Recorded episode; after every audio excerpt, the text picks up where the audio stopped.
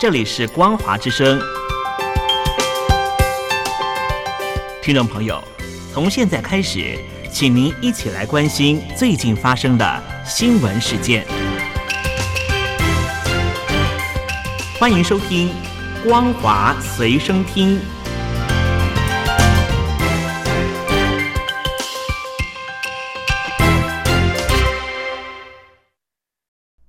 收听今天的光华随身听，我是兰玲。首先带您关心俄乌战争的最新消息。俄乌战争仍然在如火如荼的进行中。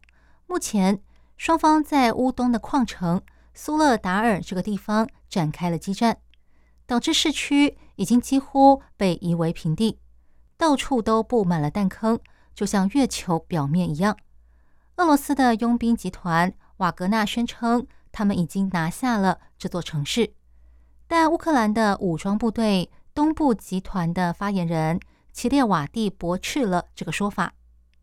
乌克兰总统泽伦斯基也说，俄罗斯这个恐怖主义国家和他们的宣传者宣称苏勒达尔已经落入了他们的掌握中，借此取得民间对动员的支持，以及给予那些支持侵略的人们。一丝希望，但事实上，战斗还在持续当中。值得注意的是，俄国国防部最近调整了指挥阶层，由参谋总长来担任战争的指挥官，另外还增设了三名副指挥官。美国媒体认为，这显示俄军内部失和以及矛盾日渐增加。非西方的军事观察家则认为，这代表俄罗斯。不再把入侵乌克兰视为军事行动，而是拉高到国家层级的准战争。针对仍然在进行中的俄乌之战，欧盟也发表了他们的意见。瑞典目前担任欧盟的轮值主席国。瑞典外长比尔·史特龙说：“欧盟已经为俄乌战争延长做好准备，将会一直站在乌克兰这边。”无论冲突持续多久，都将一直提供政治、经济、军事与人道的支持。他说：“自从俄罗斯入侵乌克兰以来，欧盟已经通过了九项制裁方案，今年将持续严拟对莫斯科的制裁。”他说：“制裁是欧盟协助乌克兰打赢这场战争的最佳工具。乌克兰的胜利是欧盟追求的终极目标。”官员透露，新的制裁将对牵涉到战争的俄罗斯个人寄出更多的资产冻结措施以及旅行禁令。另外，也会针对可作为军事用途的欧盟商品外销到俄罗斯实施更多的限制。中国最近松绑边境，预估将产生海外旅游潮，而备受欢迎的泰国目前。入境不需要出示疫苗接种的证明，但泰国的民航局和疾病管制署最近宣布，如果旅客是来自返国登机前需要提供核酸检测阴性证明的国家，好比说像是中国或印度的话，就必须购买 COVID-19 医疗保险，而且保险的保额必须要达到一万美元。保险的有效日期必须涵盖旅客在泰国的天数，再加七天。新的规定有效期限到一月三十一号。不过，这项规定仅适用于外国的旅客，不适用泰国人或者是在泰国转机的旅客。英国跟日本十一号在伦敦签署了相互准入协定，双方可以在对方的领土上。部署武装部队，英国也成为第一个与日本签署相互准入协议的欧洲国家。英国首相府表示，这是继一九零二年的英日同盟之后，英国跟日本超过一个世纪以来最重要的防卫协定。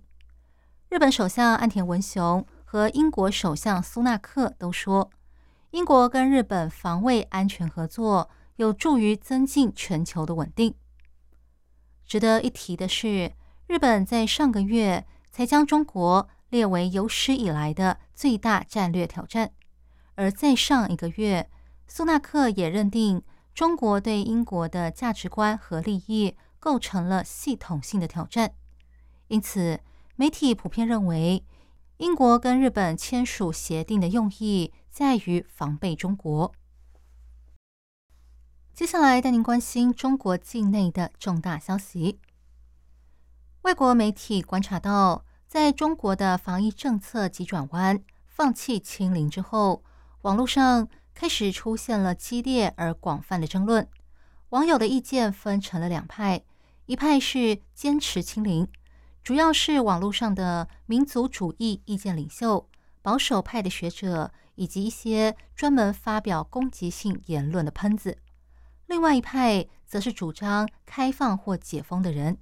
这些人主要是去年底抗议清零政策的大学生、农民工、居民和小企业主。报道指出，连中共的领导人习近平也罕见的承认。民众的意见有很大的分歧，但由于这两派的争论以及叫嚣太过激烈，导致政府不得不出手控管。微博最近就关闭或暂停了一千多个对专家和学者进行人身攻击的账号。值得一提的是，不管是坚持清零派，又或者是主张开放与解封派，有一点是双方都认同的，那就是。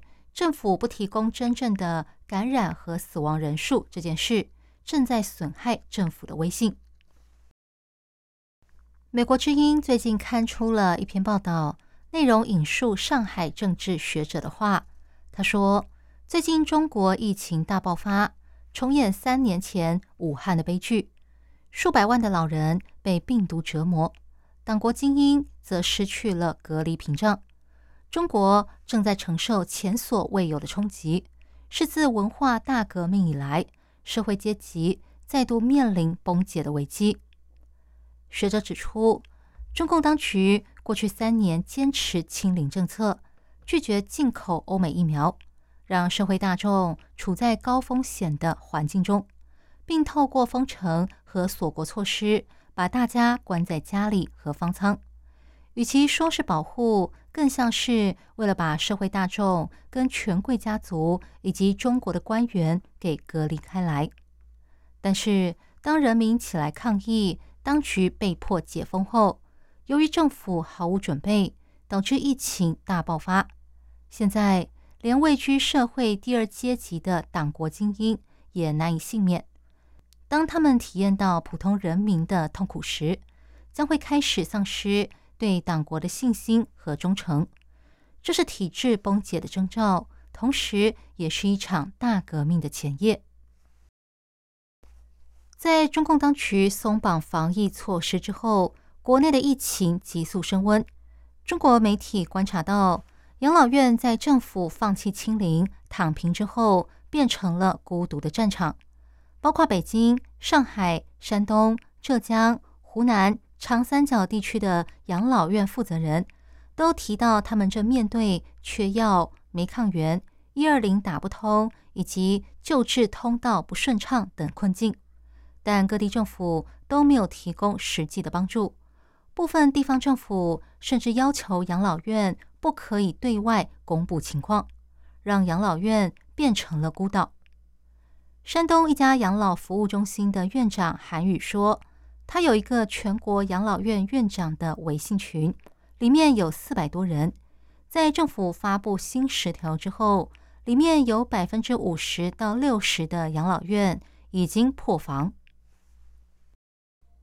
以上新闻由兰陵为您编辑播报，感谢您收听今天的光华随身听，我们下次见。